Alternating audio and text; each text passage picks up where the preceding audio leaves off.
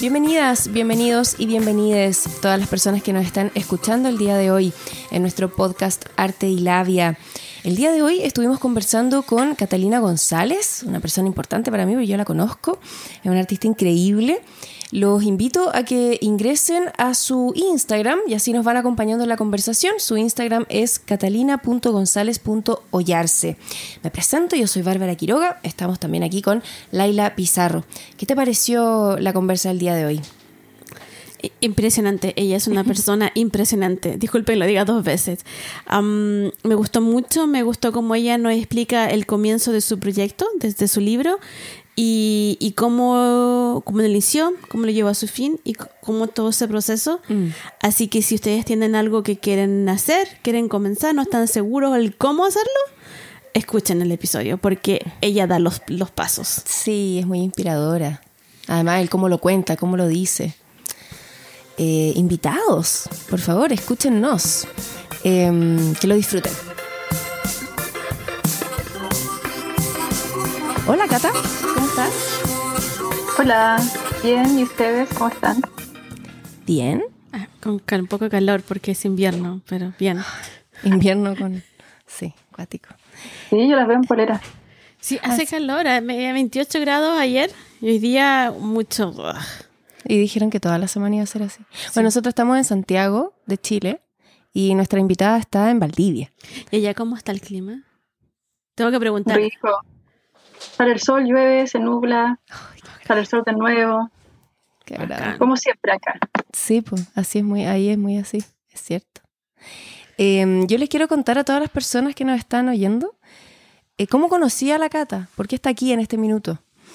Em, yo la conocí hace dos años, tres años, cuando llegué a Santiago en el 2018. Llegué a trabajar a una escuela y ahí conocí a esta mujer hermosa eh, también trabajaba en esa escuela y em, vi que era como un ser admirable, yo siempre se lo he dicho, te lo he dicho muchas veces, eh, porque su capacidad artística es eh, increíble. Entonces, entre las cosas que en ese momento supe que hacía es que ella es bailarina, ilustra, hace cerámicas y así un sinfín de cosas.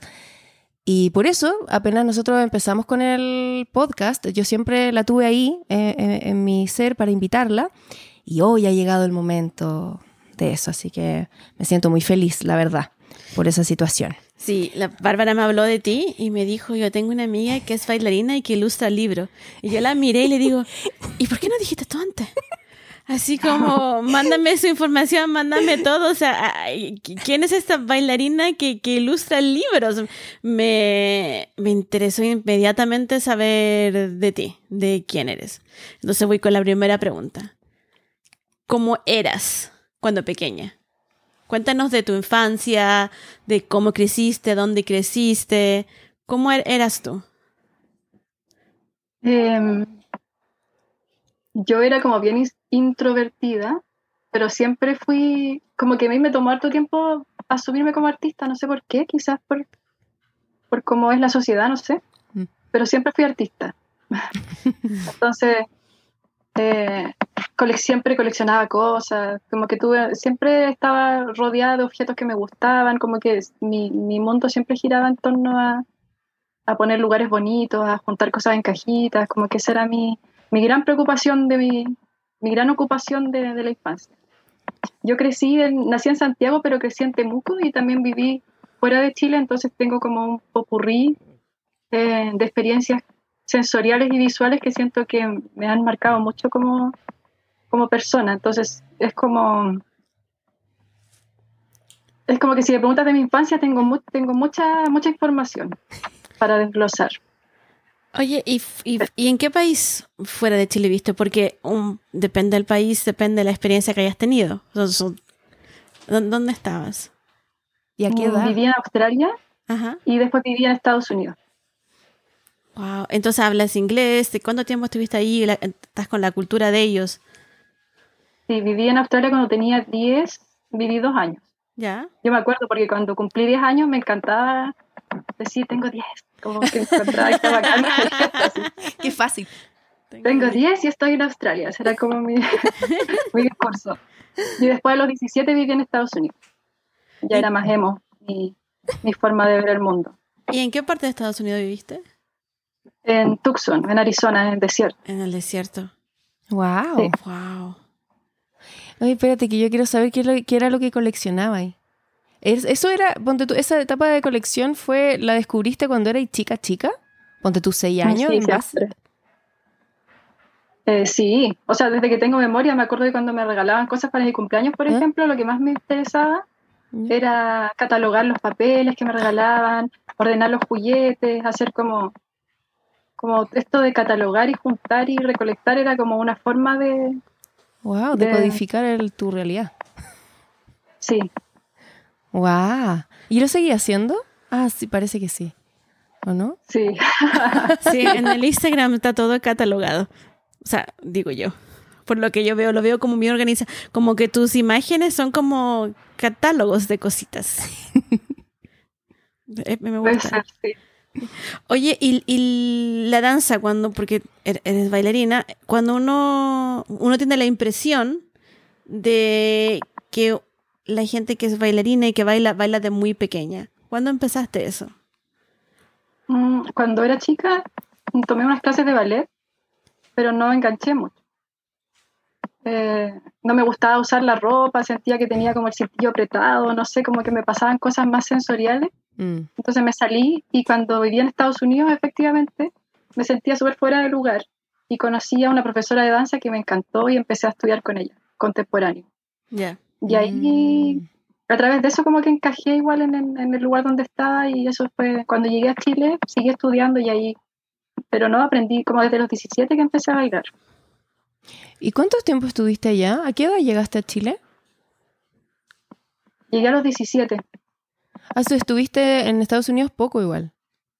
¿O tuve dos años, ah, sí, entonces empecé a los 16 y llegué acá a los 17. Ah, ok. Ok, ok. Oye, ¿y cómo es esta experiencia de, de crecer en, en tres países diferentes? Porque Chile es una cultura que la mayoría la conocemos, más latina. Australia es más anglo eh, y súper más organizada. Pero Estados Unidos es como un pupurí de todo. O sea, los tres países son diferentes. ¿Cómo es crecer así, en- en- entre tantas culturas? Hoy no sabría decirte porque no tengo otra, no puedo compararlo con otra forma de vivir, pero, pero siento que me enseñó mucho,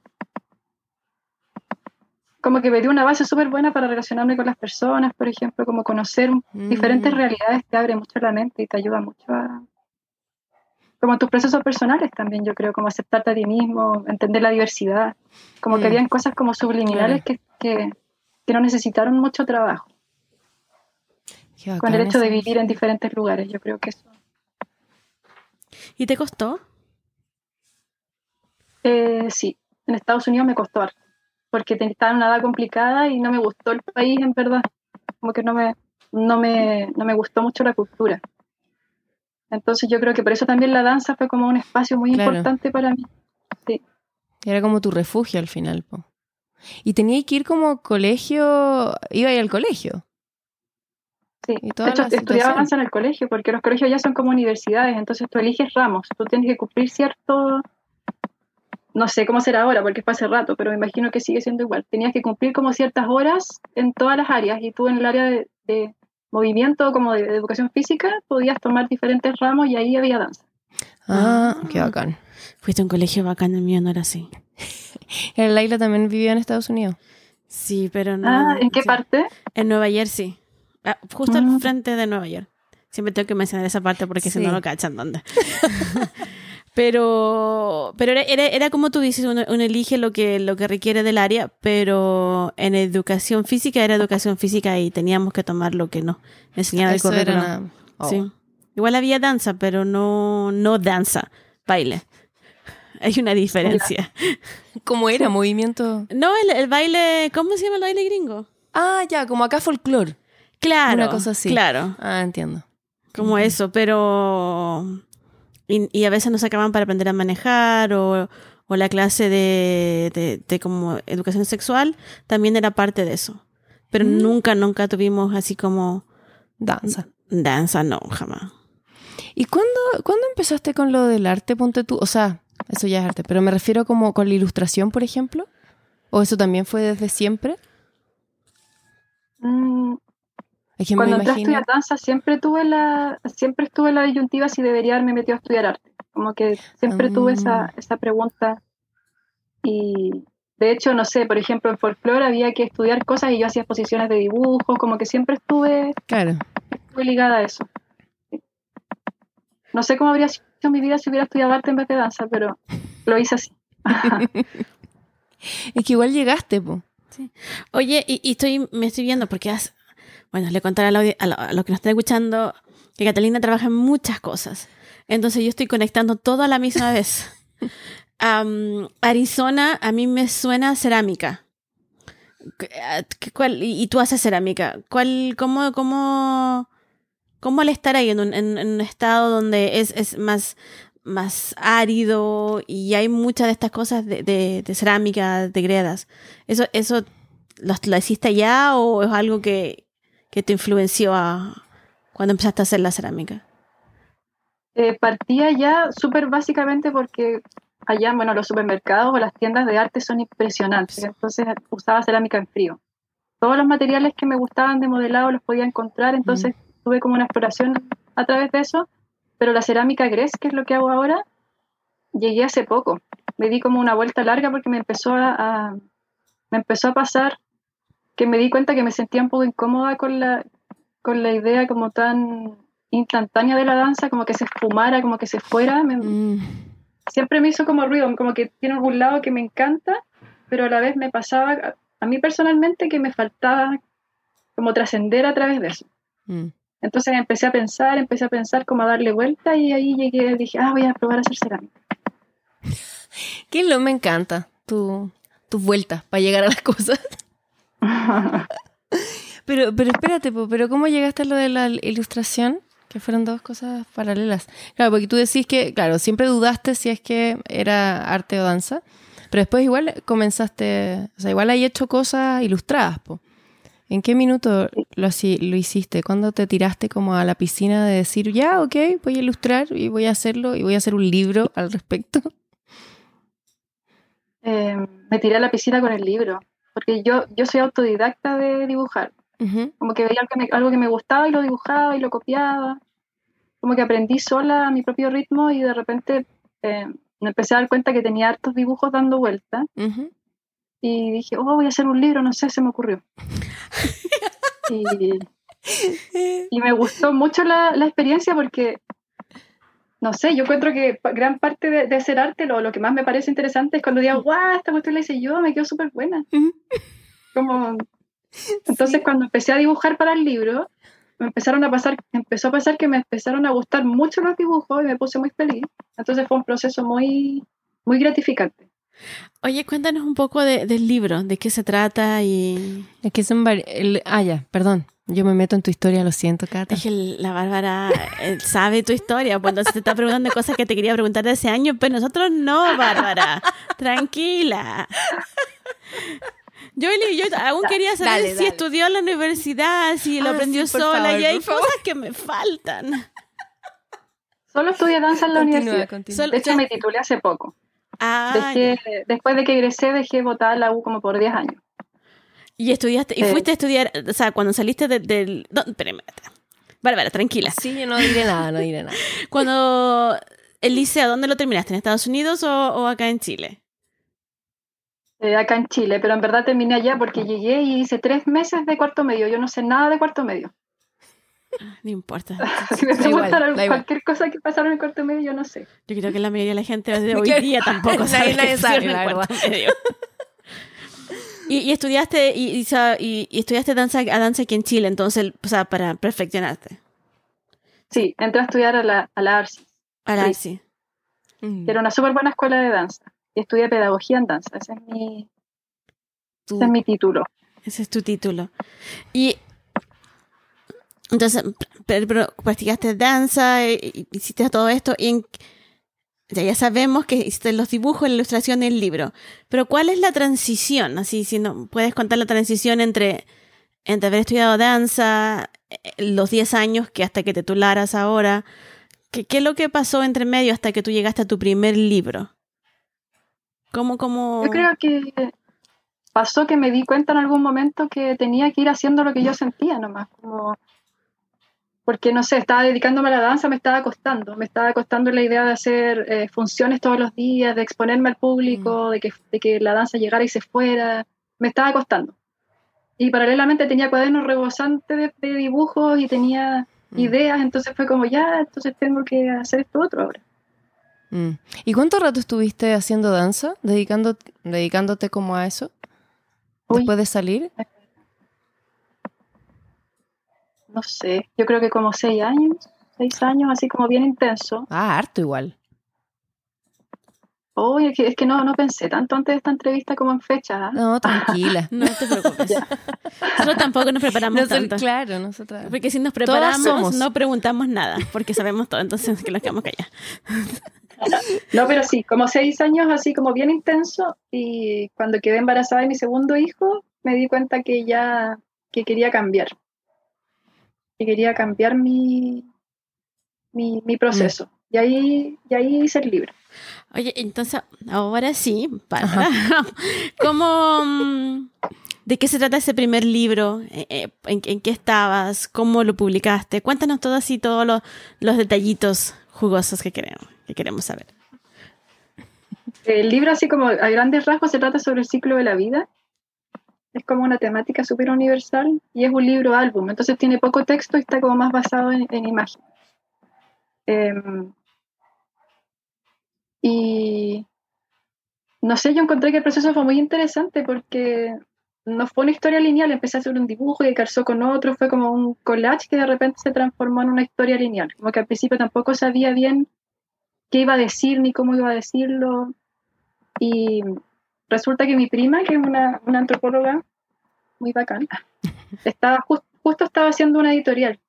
Estaba como en el proceso, hoy quiero hacer libros, con su pareja estamos haciendo esta editorial, queremos hacer esto. Y cuando yo terminé el libro, me acuerdo perfectamente, le mandé un mensaje, le dije, terminé mi libro. Y ella me mandó un mensaje de vuelta, terminé mi editorial. y fue así como, "Ching". Claro. Ya.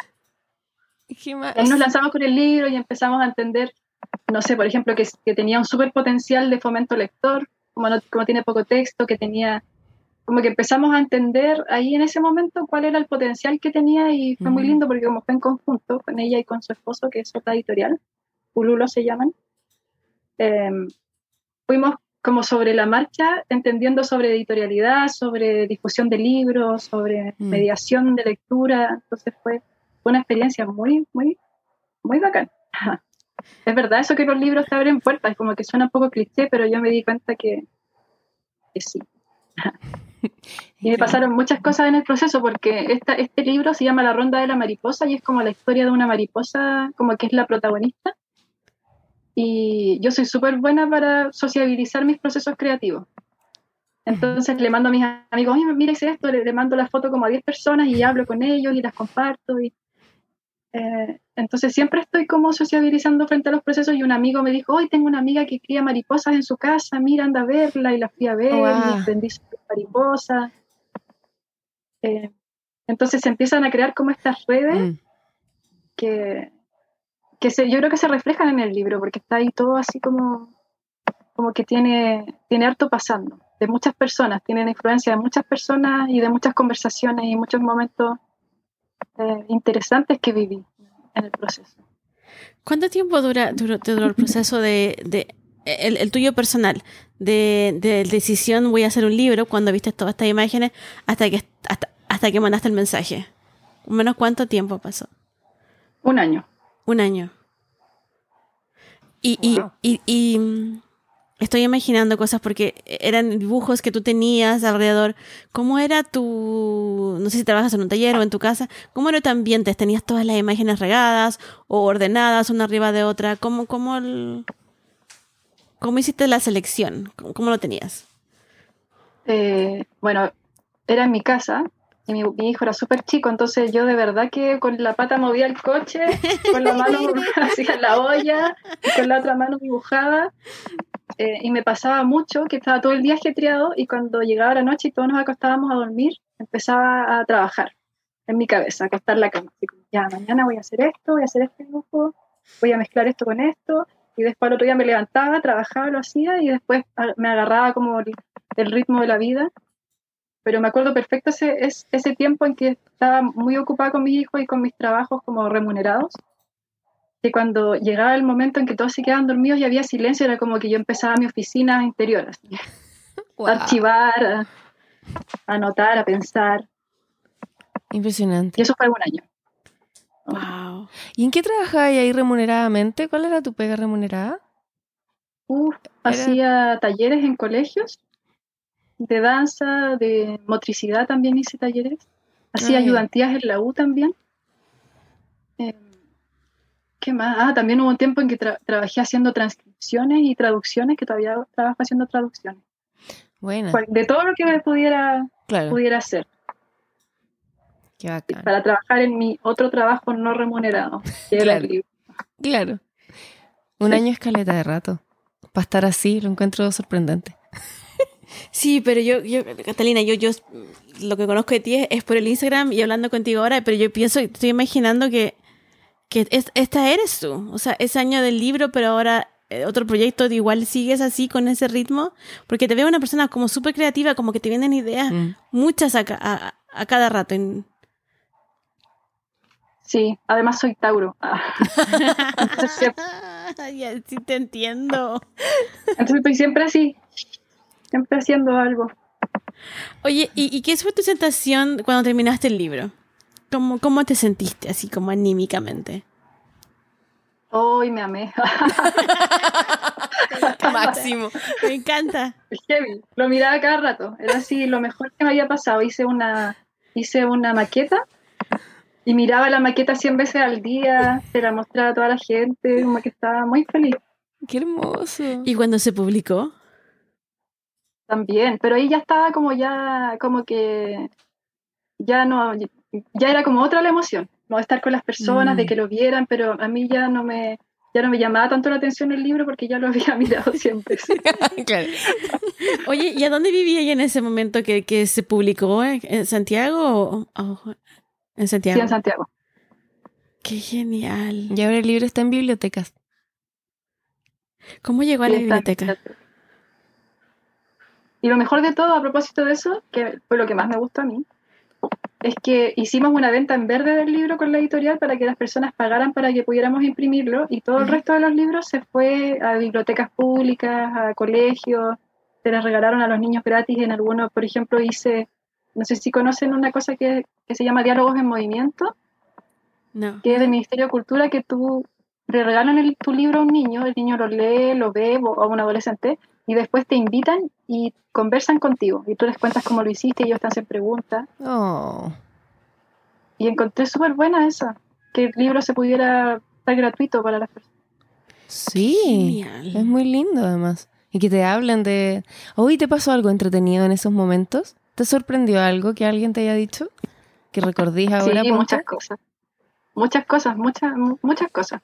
Desde personas que me mandaban fotos, no sé, tengo una amiga, por ejemplo, que su hijo era su libro favorito No. y me mandó una foto del libro así como que estaba ya así En ya cualquier... lo había, ya lo dio todo el libro. Entonces yo le regalé otro, me hizo súper feliz y cuando se lo regalé, eh, se puso a leer el libro. Otra vez. Sí, otra vez. También me pasó que me pasa que personas me mandan dibujos como inspirados en el libro. Em, no sé, hace poco se lo regalé al hijo de mi pareja que él tiene 24 años. Y hace tiempo que se lo quería regalar y no se lo había regalado por situaciones de la vida. Estuve como dos años con el libro y cuando se lo regalé me mandó un audio súper lindo diciéndome que lo miraba cada rato, que le estaba sirviendo para su proceso. Y son esas cosas que uno dice, guau, esto tiene mucho sentido. Esto Sí. es como, como que uno cumple su, su misión en la vida cuando alguien se siente bien con lo que uno hace. Claro. Como que con eso que se entrega. Oye, y, y con esto, porque sé que tienes otro libro, ¿te dio la gana el tiro de hacer otro libro o, o fue un proceso así más lento a llegar al, al- al- segundo? Eh, me gustó la idea de hacer libros, me encuentro súper buena. Como el concepto libro. Además que yo siempre, a mí me gusta, yo voy a la biblioteca harto y cuando voy siempre me voy a la sección de niños. Me gustan los libros visuales, me gustan los libros de imágenes, de fotos, de cuentos. Eh, entonces me gusta la idea de poder aportar también en esa área.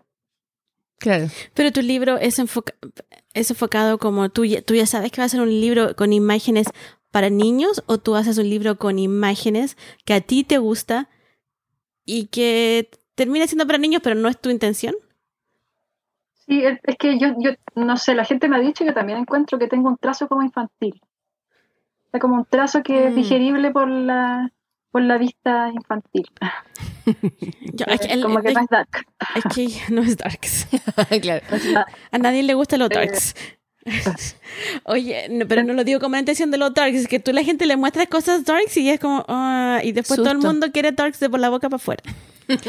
Ah, yo te voy a decir que a mí también me gustan los libros infantiles, en comillas, porque lo encuentro geniales. Encuentro que son, las ilustraciones son bacanes, los textos cortos, lo justo y necesario, y la manera en que esos libros son, son hechos para que el texto y la imagen vayan juntos, son, un Mm. son una composición co- toda completa. Entonces, a- en lo personal me cargan que digan, no, esto es infantil. Esto Como es un libro, es un libro de un Ah. Que, que trabajó y caleta tiempo, en tu caso un año. O sea, ¿por qué Mm. lo dicen como, ah, infantil? No es infantil, es un libro claro. que es más bacán que el tuyo. Tantas letras. igual los niños y las niñas son, y las niñas son el público, el jurado más, más heavy, po, porque es como, ah, no me gusta, como que, oh, Claro, es que no, sí, como son que uno está muy a prueba Qué miedo. con eso. Sí. Por eso yo quería saber si te había pasado algo con alguno. Que te haya dicho algo así cuático. O no sé, o sorprendente. Me imagino como algún adolescente haciéndose preguntas al respecto. Hace poco me pasó que una niña lo usó como su libro favorito en el colegio, cosa que para mí fue como, sí, como presentación del libro favorito. Es mi ¿Lloraste? libro favorito. Casi. Es que qué emoción. Qué emoción. Y luego de ahí, ya, hiciste ese libro, pero no te embarcaste al tiro en hacer otro libro, po, ¿o sí? En ese momento, después de haber terminado la ronda de la mariposa. ¿En qué, en qué No, quedó tu, me- tu vida? Estoy como interrumpiendo mucho. No, no, no. Eh, Ah, ya. No, como que en qué quedó tu vida, te decía. Después de, después de la ronda de la mariposa. ¿Estás ahí con eso? ¿Estás ahí con tus clases, con tu, con tu pega? Normal, remunerada, digamos. ¿Y de ahí qué siguió? ¿Seguiste en qué, en qué, en qué estaba ahí? ¿A dónde se fue tu atención? Estuve como por dos años como con el, con la, como cosechando los frutos del libro, así como bien intensamente, que fue esto, estos ciclos de talleres que hice, estos viajes, Mm, los diálogos en movimiento, fomento lector, entonces seguí vinculada a eso. Antes de empezar a, a pensar como en hacer un nuevo proyecto propiamente tal como un libro, que es una super empresa especialmente para hacerlo solo. mm. Sí. Sí, pues. Sí, eso es lo eso es, es que en verdad eso es lo más eso es muy sorprendente igual de la historia, como del decir voy a hacer un libro y finalmente hacerlo, así tirarse y, y concretarlo me parece tan fascinante. Y después ya, después de esos dos años, ¿qué ocurrió? Como que se te ocurrió otra idea o- o qué, qué, qué es lo que se te cruzó en el camino, ¿qué empezaste a hacer? Porque en ese ¿Qué tiempo, ocurrió?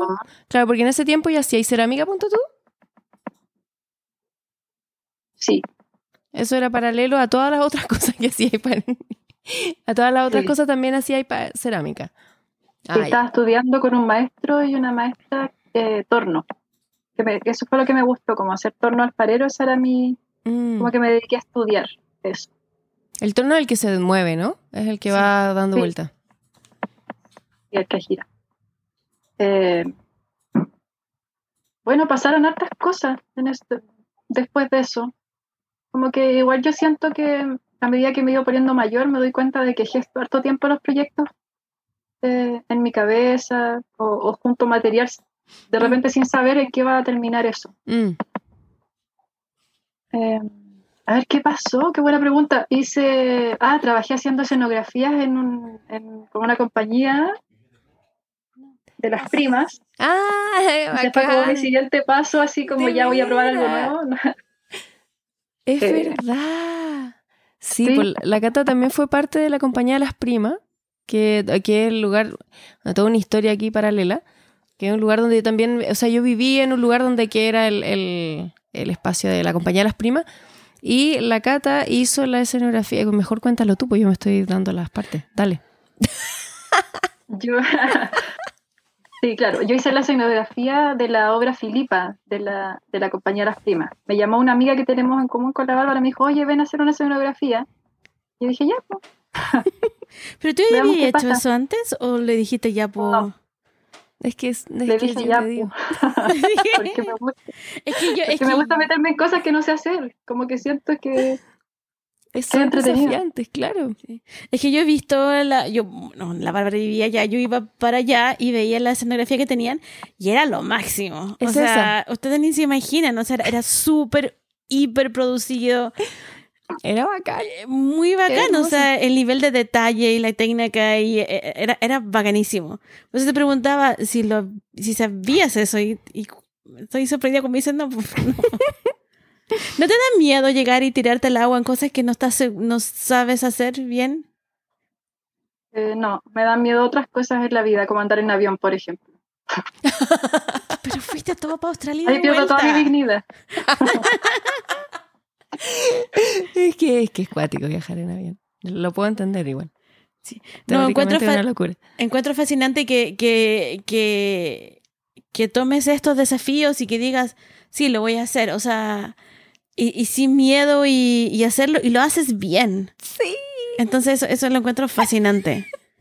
Sí, sí, es bacán, yo lo dije antes. Ah. Oye, y ahora la, la, la escenografía, ahora está dando todo un vuelco porque la, la- esa obra, Filipe y las estrellas danzantes, se está haciendo, se filmó para hacer película. Entonces como una especie de película, obra de teatro y está ahí con, también con la... Sí. ¡Qué genial! es muy lindo. Y tiene juego de luces y toda la cosa, así que por favor, todas las personas que quieran ver parte de las cosas que... Millones de cosas que hace la cata. Ahí está también. Oye, y, y quería preguntarte de la cerámica. Va- Vamos a ir de a poquito Sí, claro. picando por allá, por acá. Ah, y la cerámica, ¿qué, ah, la cerámica de Grecia decías que hacía? Grecia, ¿era verdad? Sí, ahora último. Gracias. ¿Y, y qué haces con cerámicas? Cuéntanos un poco, un poco de eso. Hago cosas así como platos, tazas, Utilitario. como que, sí, eso, utilitario. ¿Y, y, y- te gusta hacer eso a, a diferencia del, del otro, que el dibujo, que es más creativo, o, la danza, que es, para mí es, lo máximo? Ah, que algo más util- utilitario que, que no tienes que pensar mucho, solo la, la técnica. Yo no sé hacer cerámica, empecemos por eso. Haciendo como preguntas de lo que yo me imagino cómo es que un- una taza, un plato, imagino que es mucho más fácil en términos no de técnica, sino que de que no tienes que pensar en, en, en- cómo hago la obra. Pero en el dibujo, en el libro, sí es mucho más pensar, analizar y cómo va a quedar. ¿Te gusta eso? ¿Te relaja o...? Creo que me estoy confundiendo. Me relaja, me gusta, me relaja y a la vez me, es, es un desafío. Igual yo veo las obras, las cosas que hago igual como obras, o sea, como que uno tiene que pensar en, en, en qué color le va a poner, en cuál va a ser la forma, porque hay infinitas formas de hacer una taza, por ejemplo. Y me gusta la idea de, de converger un acto creativo con un acto cotidiano, como que eso fue lo que me, me gustó. Además, hacer torno, de verdad que es como, es una experiencia muy mística. Porque tú echas a Mm. girar la rueda y tú tienes la, la, la pasta eh, por la, la arcilla y lo que tienes, tienes que centrarla primero es como, es como, una, como un proceso filosófico porque te- si tú no la centras no, no te resulta. Mm. Entonces tienes que centrarla, después tienes que guiarla, si la apretas mucho se rompe, si no pones la mano suficientemente dura no toma la forma, entonces es como un Wow. proceso, no sé, como que no Ah. sé si yo me, me, me engrupo, pero siento No. que, que me hace reflexionar mucho sobre la vida en general. Sí, pues tiene todo el sentido. Sí, como que siento que siento que son los mismos principios aplicados, en verdad, como que Sí. yo no separaría quizás como lo que hago en danza o lo que hago en, en ilustración a lo que hago en cerámica, es como el proceso de crear, Mm. el hecho de, de- de entregarse como a la, a la creación, creo que es la es, es lo importante, lo, como que lo, lo que resulte de eso es, es como un poquito más, más aleatorio. Sí, me acuerdo que una vez me, me hablaste de una de un proceso que tuviste con una con la oreja de una taza. ¿Te acordáis? Ay, no me acuerdo, ¿no? ¿Qué te dije? Que, que eso mismo que estoy diciendo ahora, como que tuviste, estaba ahí probando el cómo hacer la oreja de la taza, como de qué forma, y había llegado a una en particular que te había gustado, y, y fuiste feliz cuando la viste y como que había quedado muy contenta con esa oreja de taza, porque con las otras que habéis probado no te habían gustado o ya no te gustaban, algo así. Entonces, claro, igual es como... eh, hay un proceso de búsqueda al final, po. ¿Y cómo buscas la oreja de la taza que, que, que, que sea la, la, la que para, a ti te parece perfecta? ¿Cómo luce o cómo funciona? Como si es funcional buena o si luce más linda. Yo creo que ambas. Igual yo siento que todavía no me he tirado 100% a la piscina con la cerámica. Como que me, me, me siento que estoy en la etapa de aprendizaje todavía, porque nunca me he podido dedicar, no sé, por ejemplo, con el libro, fue así como ya voy a trabajar, pero mi centro está siempre en terminar el libro, o no sé, en el proceso Mm. de la tesis, o en, en, en Filipa, por ejemplo, que, que era como mi, mi súper objetivo. La cerámica siempre ha estado ahí esperando que llegue el momento para que yo le dé protagonismo. Entonces, no, siento que las cosas que hago son, son ejercicios. Mm, Son ejercicios. qué buena tenerlo ahí como... Como esperando. Va a llegar, claro, va a llegar ese momento y, y- y conversaremos contigo de ese momento. a ver de qué resulta. No, y lo estás haciendo en paralelo a lo demás, a lo que está 100%. Entonces lo encuentro fa- lo encuentro fascinante. Se lo dije antes. Sí, muy bacán. Em, yo quería preguntarte, eh, bueno, estudiaste pedagogía en danza. ¿Siempre te llamó la atención el tema de, enseñar, de, entregar conocimiento? Porque bueno, yo te conocí siendo profe igual. Hacía ahí em, guía de inglés, bueno, de muchas cosas también. Inglés, también danza y cocina en inglés y muchas cosas así. Em, entonces eso, como que ese, ese principio, como de estudiar pedagogía en danza, precisamente, ¿fue porque a ti te interesaba eso, como del compartirlo, o fue por una cosa como de decir, no, a lo mejor como profes gano más plata? Eh, no, la pedagogía en el momento en que yo entré a estudiar era como la opción. Ahora uno puede salir como a ser intérprete, ser coreógrafo en Ah, algunas sorry. universidades, pero en ese momento era como, ah, ok. o ok. estudias pedagogía o... O no puedes estudiar, Exacto. o sea, no existe Claro, una era. danza sola. No, no existía en ese momento. Ah, entiendo, entiendo. No fue No. opcional. Mm, No, no fue opcional. O sea, cuando recién, recién, recién entré, porque yo me demoré hartos años en hacer la U, ¿Ya? porque tuve a mi hija, después tomé algunos ramos, como que se me dilató un poco el proceso. Ujú. Al principio tú podías salir con mención. Entonces salías en mención en pedagogía, mención en, core- en- en creación o coreografía y mención en, en terapias. ¿Ya? Pero después solo era pedagogía. Ah, ok. Ah. ¿Que incluía esas otras áreas? ¿O como que Eh, recortaron ciertas cosas? Sí, hasta cierto punto. Pero antes tú te especializabas. Tú tomabas como un, una, no sé si era un semestre o un año entero final donde tú te especializabas en tu mención. Ah, ok. Ok, ok. ¿Y cómo ha sido ese- esa parte tuya? Como esa parte de, de, de pedagoga, de guiar, de estar con otros, de compartir conocimiento, porque en varias áreas igual. Me gusta, me gusta mucho ser profesora. Me encanta. Principalmente porque me gustan mucho los niños y las niñas. es que son bacanes igual. O sea, yo no tengo Son tanta paciencia, pero, pero sí. ¿Y, y y tú en esta momento estás trabajando como enseñando niños? Ahora, ¿Sí? sí, ¿Y, y qué, qué enseñas y qué niveles? trabajo en una escuelita libre que está en Santiago, pero trabajo online, que va desde prekinder hasta sexto básico. Y les hago un taller de ciencias, porque ahora hago ciencias. que se llama Ciencias Experimentales y es entretenido porque hago videos, les hago cápsulas eh, donde relaciono diferentes experimentos con situaciones que pasan aquí en el sur de Chile. Eh, y también hago, hago inglés. Les hago un club de lectura a los niños y hago capacitaciones para los profesores Oye, de ese colegio.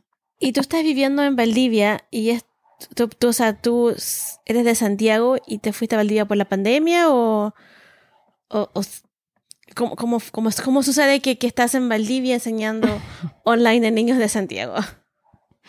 Eh, sucede que el año pasado trabajé en esa escuelita. Ajá. eh, es una escuelita muy, muy, muy bacán, con, con profesionales muy comprometidos, muy, de verdad yo le tiro miles de flores. Y la directora es muy increíble. Y cuando yo le dije que me iba a venir al sur, como de- no, no despidiéndome, pero le dije así como, oye, a fin de año me voy a ir y, y sería, y me dijo, no, continuemos, sigamos online. Ella fue como la visionaria de, de lo que podíamos hacer. Qué máxima. Qué genial. Sí. Entonces tú estabas preparada para la pandemia. ¿Ah? Ahí preparada para la pandemia total, porque eso ya lo estaban planificando el año anterior. Así la, lo- no, pues fue el año, el año pasado que empezó la pandemia, Ah, yo ya. trabajé ahí. Ah, ya, ya, ya. Y, y a mediados de año le, le avisé que este año me iba a venir. Ah, yo pensé que era antes de la pandemia. Ah, hubiese sido Sí. sorprendente. Sí, la, es que, Sí, es fue que- antes. ah. sí, es que mi, mi ritmo solo son antes de la pandemia, pandemia. Ahí se limitan los tiempos. Sí, entonces la pandemia yo sé que ha, ha sido más de un año, pero para mí eso ha durado un año.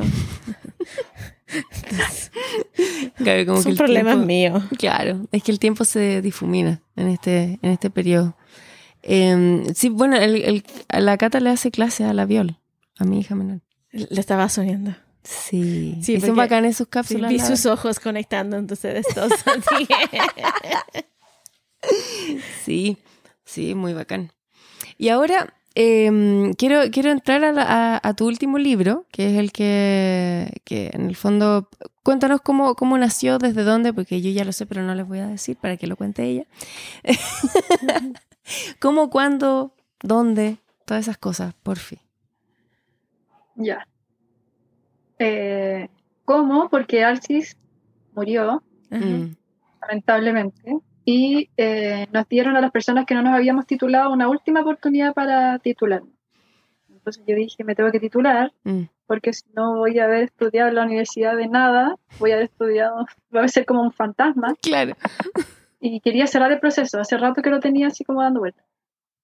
Entonces ahí yo dije, voy a hacer una tesis sobre danza y visualidad, como que quería, porque tú tienes la opción de hacer eh, tesis coreográficas, tesis que son teóricas y tesis que son un híbrido, que soy como, que, no sé cuál es el nombre, pero son como experimentales. Entonces yo dije, no quiero ser ni teórica ni, ni coreográfica, entonces me voy a quedar con esta área más híbrida. Entonces pedí a un profesor guía de arte, o una profesora guía de arte. Ah, Ah. qué área bueno. de arte, de danza. Quería yo traer la parte de danza y que viniera un artista visual a, a complementar eso. Y ahí dije, ya voy a hacer un libro. Voy a aprovechar esta oportunidad y este como rato que tengo que dedicarle sí o sí a este proceso para hacer un libro. Y ahí se empezó a gestar la idea. Bueno, vino el estallido social.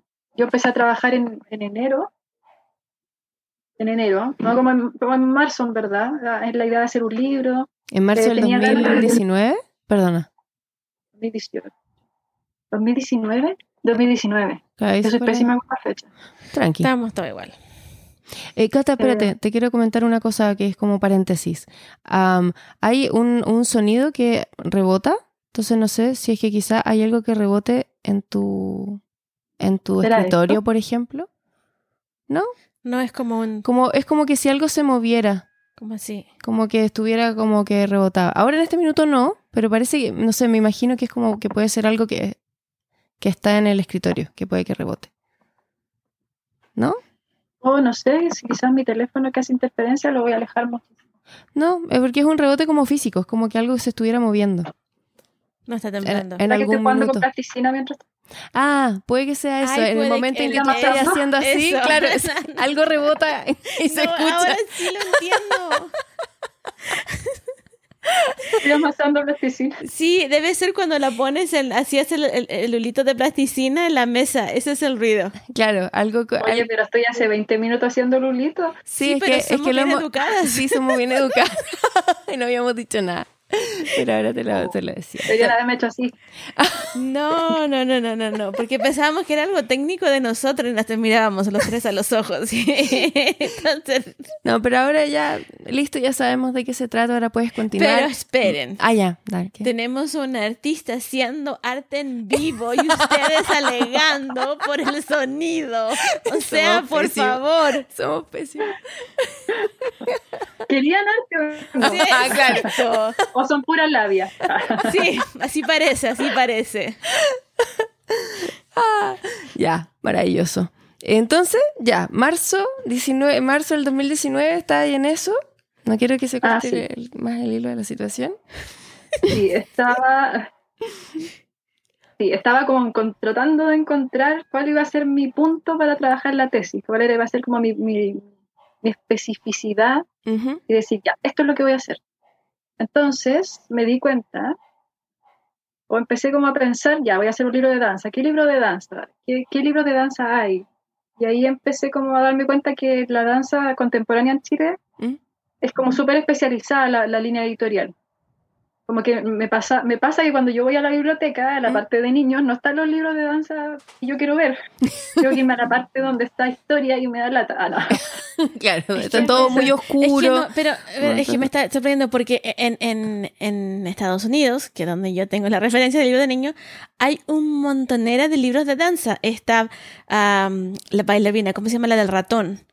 Está otra chica más que era como muy top, quería estudiar danza. Hay un montón, yo tengo esos libros. Ah, Entonces me sorprende, y todos ilustrados y unas ilustraciones ah, pss, geniales. lindo. Me sorprende que no haya libros de danza para niños, porque la danza sobre todo a las niñas le encanta. Sí. Y O sea, chilenos no, no había hasta el momento. Igual el libro que yo hice al final no es para niños, pero ese fue como el punto de partida, como, Mm, Ah, como dónde están estos libros visuales, livianos, que no necesitan que, que tú sepas tanto sobre danza o que sepas quién fue el coreógrafo del año, no sé cuánto, claro. que, que sepas como qué coreografía es. Porque la, la danza contemporánea en Chile tiene mucho bagaje histórico, que es muy lindo, es hermoso, muy importante también, eh, que, se, que quede ahí como plasmado en un libro. Pero me faltaba ese otro lado. Entonces, Mm. lo que yo quise hacer fue ampliar la divulgación editorial de la danza contemporánea en Chile. Y ahí dije, ya, voy a hacer un libro visual. Ese va a ser mi, Mm, mi propósito. Ese, ese es como el meollo del asunto. Y ahí vino el estallido social y inevitablemente se relacionaron, pues, porque nos, nos movió toda la vida y nos inundó todos los espacios eh, posibles de creación también y fue como ya, voy a trabajar con el estallido social.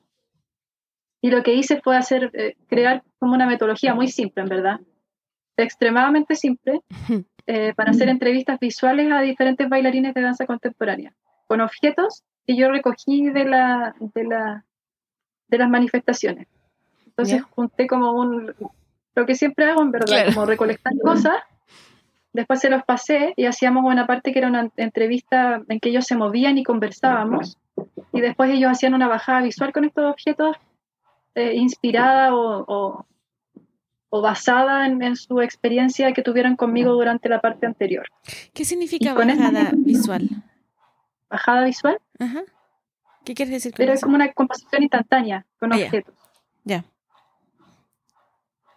Yo le puse bajada visual, no sé si es el término como muy universal, pero se llamaban entrevistas visuales y este, y este cosa final se llamaban bajadas visuales.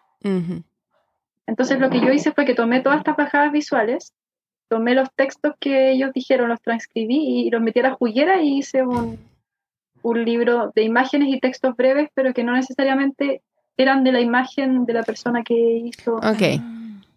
¿se entiende? sí. Sí, sí, sí, sí, se entiende. Entonces como un discurso colectivo sobre el estallido social. Mm. En relación al cuerpo y al movimiento, que es como... Wow. Y eh, en el, en estallido social, en, en las marchas, había mucha, mucha danza. Algunos de los, de los, de los bailarines, no sé si le- danzantes o bailarines, estuvo en una de esos de esas ocasiones que estaban bailando y haciendo cosas. Sí, muchos de ellos. ¿A cuántos Eran ocho entrevistaste? personas. Ah, Eran ocho. Wow. Y ahora hiciste hace poco el lanzamiento. Así.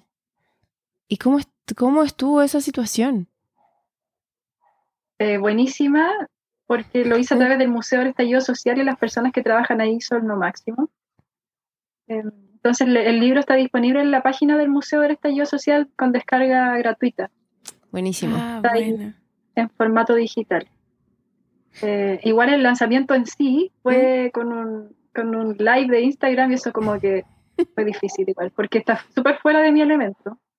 Ah, tuve que, tuve que, que pasar como esa prueba. claro. Los lives de Instagram son... Me gustan, pero me dan nervios. Es que es como, claro, en vivo, en directo, toda la situación, todo. Sí. Yo voy a hacer uno. Estoy preparándome psicológicamente. Tenemos que hacer. No. ya, yo lo voy a ver. a mí me gusta mandar corazoncitos en los, en los likes. Yubi. Yo también mando corazoncitos porque salen así como, pero Sí, no como sé si es porque quiero verlos subir o porque de verdad quiero mandar el corazoncito, porque como tin, sale tu fotito y un corazón y no sabes qué color va a ser. Voy, voy a volver al podcast. Sí, no, tranqui. Está bien, me gusta igual. Ah, Entonces, e- este libro, ¿vieron la transición súper Sí. profesional? Maravilloso. Ok, entonces este libro ah, es, es- lo pueden bajar, no lo editaste así como físico en- en- de tocarlo, eh, eh, es como PDF. Sí, es un PDF. Todavía no quiero, quiero, quiero Mm. hacer eh, impresiones.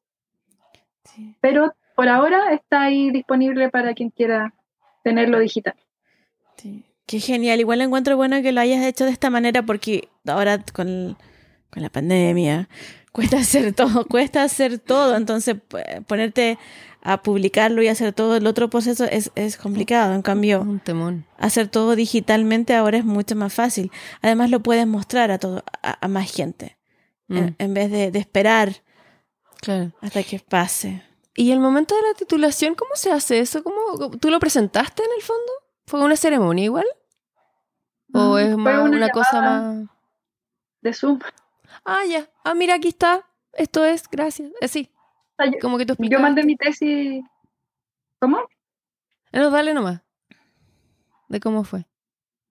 Mandé mi tesis escrita, como la parte teórica, con Ah, la metodología, con la, con la fundamentación, con todas esas cosas, con el marco teórico. ujú. Y la- las personas que me estaban evaluando lo leyeron con anticipación y después ese, y les mandé el libro. Entonces el libro es como, como que en el fondo mi, mi hipótesis era que la, la danza, la, la editorialidad de la danza ¿Mm? se puede ampliar a través de un producto visual. Esa era mi hipótesis.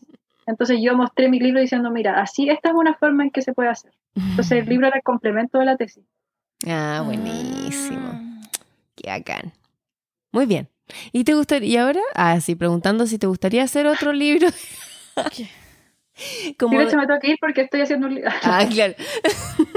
Em, no, pero sí, sí, igual de, como que me gustaría saber si es que, porque claro, ya lleváis dos, bueno, dos y medio, porque no hablamos de uno que fue entre medio, que era cuando estábamos trabajando en esta misma escuela, eh, bueno, en otra escuela libre, donde también pues la Cata fue parte de un proceso, la parte más importante del proceso de un libro que se llamaba Yo Soy, que también era, ahí hiciste más cosas, po, además de ilustrar. Como que lo diagramaste, hiciste toda la situación, po. No, no lo diagramé, pero hicimos con la cónsula como el contenido, el trabajo de contenido general. Claro que eran- Pero el contenido Grande. es los dibujos, las ilustraciones para el libro.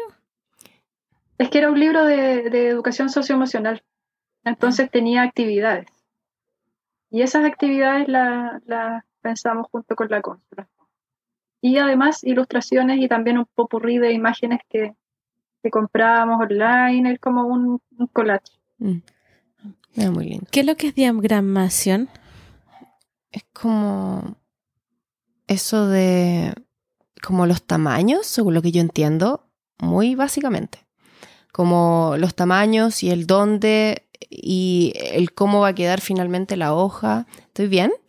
Como que eso es diagramar, Sí, ¿sí, no? Como- Sí, es como donde tú ubicas los objetos dentro de la composición del papel. Entonces, por ejemplo, tú puedes diagramar para digital y también y, y otro proceso es diagramar para impresión.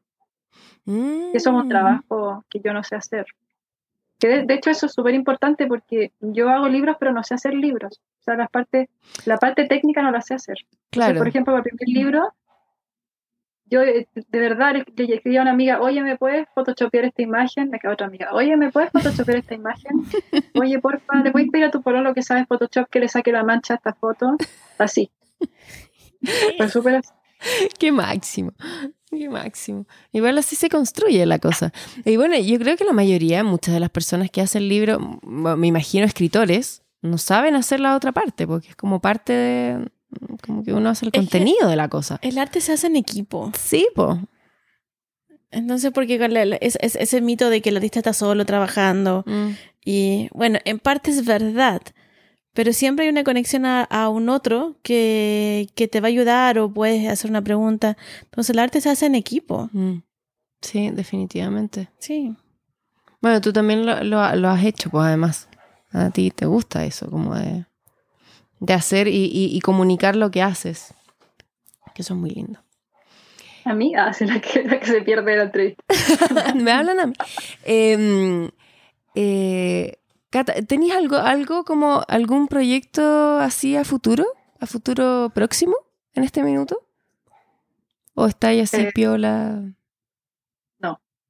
Tengo, ahora sí, por primera vez muy en mi vida, eh, vamos con mi, con mi pareja a construir un taller para poder hacer cerámica concentrado. Ah, ahora sí. Porque ahora donde vivimos tenemos la materia prima, tenemos, tenemos grés en el patio. Entonces Ah, ya llegó el momento. Claro.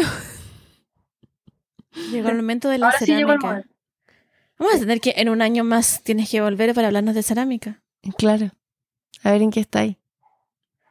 Ya, pues me conecto desde mi taller. Ah, Ah, que me voy a construir sí, ahora. obvio. Obvio. Y lo muestras. Y lo muestras todo. Ah, ya. Entonces en eso están. En esa, como que ese es el próximo. Qué bacán. Es que ni me En un mundo ideal yo quería imprimir mi libro y después hacerlo del taller, pero, En fin. pero como no, ya no hay una idealidad ya no vivimos paralela. en el mundo ideal. Esto es lo que hay. Sí. Es lo que hay. Ya, ya no hay más. lamentablemente para imprimir un libro se necesita plata. Hay otras cosas en las que uno puede Ah, forjar sí, po. sin tener plata, pero para imprimir, Es brígido. Sí, se necesita muchas lucas para eso. Según lo que yo sé de otras personas también que han impreso. Sí, es el mismo proceso. Em, mi querida Cata, eh, estamos ya como concluyendo un poco esta, esta maravilla de conversa. Entonces necesitamos hacerte unas preguntas que son muy importantes para este podcast. Y la primera es, ¿qué es lo que tomaste de desayuno hoy día? ¿en serio? Sí, sí. Sí, en serio. Me, me comí un bagel porque tengo mi corazón gringo ahí un poco. ¿Dónde lo compraste? ¿Qué es un bagel? Es un pancito exquisito. Cualquier persona que haya comido bagel sabe que hay Bagels. que comer bagel. Sí, tostado ¿Cómo con es? ¿Cómo es? mantequilla. Es, es, es, es una dona que no es donut. Ajá. Le estoy mostrando con las manitos. Tiene un hoyito y lo tuestas con mantequilla de veras. ¡Qué rico! Oh, qué exquisito. Y, bien- y tiene, y ¿Pero cuando- tiene forma de dona? Sí, es redondo. Ah. Tiene un hoyito en el centro. Pe- perdón, esto no, no puede seguir así. Ese es Louis para la gente. Que Este entra- ba- eh, eh, bagel es una masa muy simple Ajá. y se, se hierve primero. Se pone agua hirviendo, a ir para allá. después se saca y se pone al horno. Ah. Y muchas veces tú tomas ese, esa masa media húmeda y lo puedes poner encima de sésamo tostado o, o, eh, cebolla deshidratada y después lo metes al horno y después Oh, lo sacas. Por Dios. ¿Así? Sí. ¿Y de dónde lo sacaste? Y tengo que decir que Louis tuvo que venir a interrumpir porque esa es su comida, porque el caballero es gringo. Esa es su comida. Ajá. Entonces él sabe los detalles Sabe- del sabe bagel. lo No, que po- habla. no podía dejar que dos chilenas explicaran su No, comida yo, yo dejo pasar muchas cosas, pero no se meten con los bagels, por favor.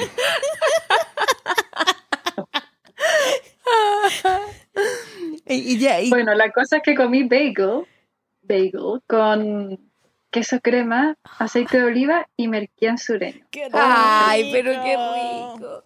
¿Pero de dónde salió el El No no sé ¿dónde, cómo- dónde no lo sé cómo compraste? expli- no sé cómo ¿Dónde se lo compraste? Queremos saber. bagel? Ay, no quiero hacerle propaganda al lugar. Estoy Ah, ya. por interno. Ah, ya, porque ok. es, un, es un retail, Ah, ok. bla, bla. Bla, bla. Bien, en fin. Y Pero cuando lo vi existe. dije, no, ya. Bagel. Oye, pero espérate, porque ahora ese retail, que nos vamos a mencionar, tiene un bagel que se hace aquí en Chile, pero también tiene otro que viene de Queens. Oh, Tiene dos Vamos a tener bolsitas. que hablar por interno, pero así. Sí. porque el que viene de Queens es, es más rico y una bolsa plástica eh, eh, vienen cinco. Y el que viene de- del chileno es bueno, pero le falta un poquitito. Una bolsa larga. Sí, ¿Será cuál será que tengo yo? No sé, el, el chileno tiene Vamos logos y el, de, el que viene de Queens, el mismo lugar que estamos hablando, viene plas- tras- transparente. Mm. Ah, ese tengo yo, el transparente, que Ah, tiene entonces como el un, de Queens. Ah, eh, un sticker blanco arriba. sí, ese mismo. Ay, qué genial. Ay, qué emoción. ¿y el qué desayuno. Claro. no, yo no tomé desayuno.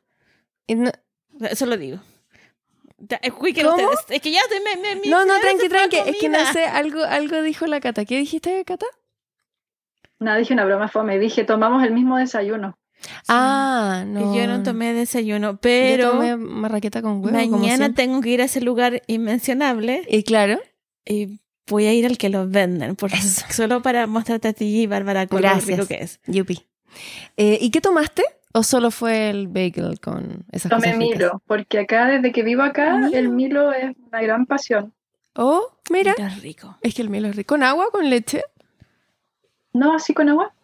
Ah, bien. Yupi, yo también lo tomo con agua cuando tomo. Yo me lo Pero bien con la cargado. cuchara. Ah. sí, eso también lo hago. ¿Cómo lo con, haces? con la cuchara. Con la cuchara. Sin nada. Seco. Ah, no. ¿No? No, yo no. ¿No te gusta? No, no sé por qué. Y la Bárbara está como... ¿Cómo? ¿Te gusta? ¿Cómo? ¿Cómo? Ah, bien. Tú tenés que decir la otra, tú tenés que hacer la otra pregunta importante. A la de la televisión, porque yo veo galetas de tele. ¿Ves televisión? ¿Ves series, películas y eso? ¿Qué ves? Uh, veo desde cosas súper educativas hasta cosas así que son basura visual. Ok, Bien. Bien. no interesa la basura visual. Me gusta ver las Kardashians porque siento que se relacionan como yo con mis hermanas. Yo nunca la he visto. Yo sí la he visto, mi Bueno, si hermana la ven, sí. eh, eh, ¿Es como así? eh, es que es así, ¿no? Porque son hermanas. Ah. Sí, yo he Sí, visto... pues, Sí, mi hermana los ve, entonces te- siempre me mantiene al día. Excelente. ¿Y qué más te gusta ver? ¿Qué más me gusta ver? Me gusta, me gusta mucho el cinearte, por ejemplo. Hace poco vi una serie que me gustó mucho que se llama Midnight Gospel. Ah, ¿por Me gusta que es como un programa como sobre entrevistas, pero que ponen dibujos psicodélicos encima Sí. Y tú vas siguiendo la entrevista y vas viendo estos dibujos que son como entre naif, psicodélico, gore. Sí, es muy, Sí, muy buena es muy eso, buena. sí. Yo vi, bueno, yo vi solo un capítulo en verdad. Sí, no, es Midnight Gospel es, es buenísima. ¿Y lo ves en inglés o lo ves en español? No, en inglés. En inglés. Esos sí. son los beneficios, ¿cierto? Mm. Sí. El, el- el tipo que hace la entrevista ahí es un comediante. Es buenísimo. No me acuerdo el nombre. ¿Cómo se llama el tipo de Midnight Gospel? ¿Qué? El tipo de que hace Mi- Midnight Gospel. Duncan Trussell. Duncan Trussell. Ah, eso. Sí. El- el- el- Buena. Y veo, no sé, vi la serie de Luis Miguel, que también Ay, también la vi. Veo- la vi. veo de todo. Me encanta que eres una persona completa. Claro. Porque ves todas estas series y haces cosas muy intelectuales y eres muy artista. Entonces eres como lo La máximo. completud. Todo, no eres solo una cosa. Exacto, por eso la amamos. Oye, ¿y música? ¿Qué música escuchas? Uh, música. No escucho música que no me gusta porque me, me pone nerviosa. Hay personas que como que lo toleran. Mm. Por ejemplo, si hay algo sonando en la radio que no me gusta, me empiezo a sentir así horrible. A mí me pasa igual. A mí Pero no, porque heavy. no, no le pongo atención. No, yo, o sea, mil veces en el auto cuando vamos como a esto, en estas aplicaciones de auto, gente que tiene su música es como, por favor, no, cambia la música, por favor, o apáguela. No, yo cuando estoy en au- auto ajeno aguanto, pero cuando estoy en mi auto hago que todo el mundo cambie la música hasta la que ponga la que a mí me gusta. Pero en auto creo. ajeno no, escucho todo y no me molesta. De más. Me molesta. De hecho, ahora estoy, ahora que vivo en el sur, escucho Tornagaliones. Aprovecho a mandarle un saludo a Radio Tornagaliones. Ah, una ra- Porque, sí, porque son secos y ponen mucha, mucha, mucha música ochentera que me encanta, noventera, glam. Ah, Esa, esa es mi, mi rama. Excelente. Glam. Dan especiales de ajá, dan, tocan caleta de. No sé, a ver. Puras canciones que uno siempre, que uno nunca escucha pero le gustan, que no sabe Mm. ni cómo se llaman. No sé Sí. si les pasa así. Sí. Como Esta canción me hit, encantaba. claro, como un hit de algún Sí. minuto de nuestra vida. Heavy. El otro día estaba escuchándola y me estaba quedando dormida y no me quería quedar dormida porque estaba escuchando una canción demasiado buena y quería acordarme de la letra para poder buscarla, pero no me resultó. A lo mejor la soñaste y nunca supiste. Sí. Qué tu inconsciente. Es que uno como canciones que te gusta que- para cantar. O bailar, o, o cualquier cosa, a mí me pasa. Sí. Sí, Sí, es real. Otro día nos vinimos a de mí me Viña gusta la. Whitney Houston. Me encanta la Whitney Houston. Sí. No me da la voz, pero la canto igual. Ah, sí, po. Todos lo sí, hacemos. po. Todos lo hacemos. Es que si ¿No no, lo hacemos? si no sí, Sí. yo también le doy todo para arriba. ¡Ah! Le ponemos todo el color. Es- Ese es mi sonido. Ese es mi tono perfecto. Ay, qué divertido. Igual yo me considero popera. Ahora que lo estamos hablando, me gusta la me encanta la música pop. Pero de la, de la música pop nueva, que es buena, Es hay Son- mucha pop buena, sí. Nueva, sí. Sí, Comparto, la absolutamente. Pop, la pop nueva es buenísima. Sí. Con la pop de, lo, del- de nosotros de antes no era tan buenísima como ahora. No, po. No, yo creo, o sea, a mí me pasa que a mí me gusta la música pop antigua porque es como, oh, tenía 15 años cuando sonaba esto y lo bailaba. Era como una cosa más emocional. Mi conexión con esa música antigua. Pop, Mm, Pop. sí. Estoy pensando en Madonna. Ah, Entonces estaba, estaba analizando todas, todas las discografías de Madonna, por eso me fue el silencio. Em, bueno, muchas gracias, querida Cata. Eh, fue tan bacán, por fin, eh, tenerte acá. Me siento muy feliz de verte, de escucharte, todas las cosas. Sí, quedé gracias a ustedes, qué entretenido. yo quedé muy sorprendida porque yo sabía que tú eras bailarina y hacías libros con ilustraciones. Pero después me entero que eres todo esto adicional y que lo encuentro grandioso y lo encuentro genial como, como tú llegas donde vas llegando, lo vas buscando, vas armándote. Si quieres hacer algo, lo aprendes como se hace, busca alguien que te ayude. Y eso lo encuentro espectacular. Y, y- y siento que el arte es algo colaborativo y que, y que tenemos que hacer eso, armar nuestras redes y, Mm. y apoyarnos los unos a los otros, porque solos no podemos. Sí. Y también si uno puede ayudar, que ayude a, a- a la otra persona. Así que ah, lo he disfrutado mucho y gracias. Muchas gracias por compartir con nosotros. y Así que para los artistas que están escuchando, compartan Sí, y pidan ayuda. exactamente. Muchas gracias por estar, Cata. Gracias a ustedes. Disculpen que metí ruido con mi, mi plasticina. Estabas Está todo haciendo bien. arte mientras estabas, esto estaba Claro. pasando. No es ningún problema. Está todo bien. Todo perfecto. Muchas gracias. Gracias. Chao. Gracias a ustedes, un besito. Besos.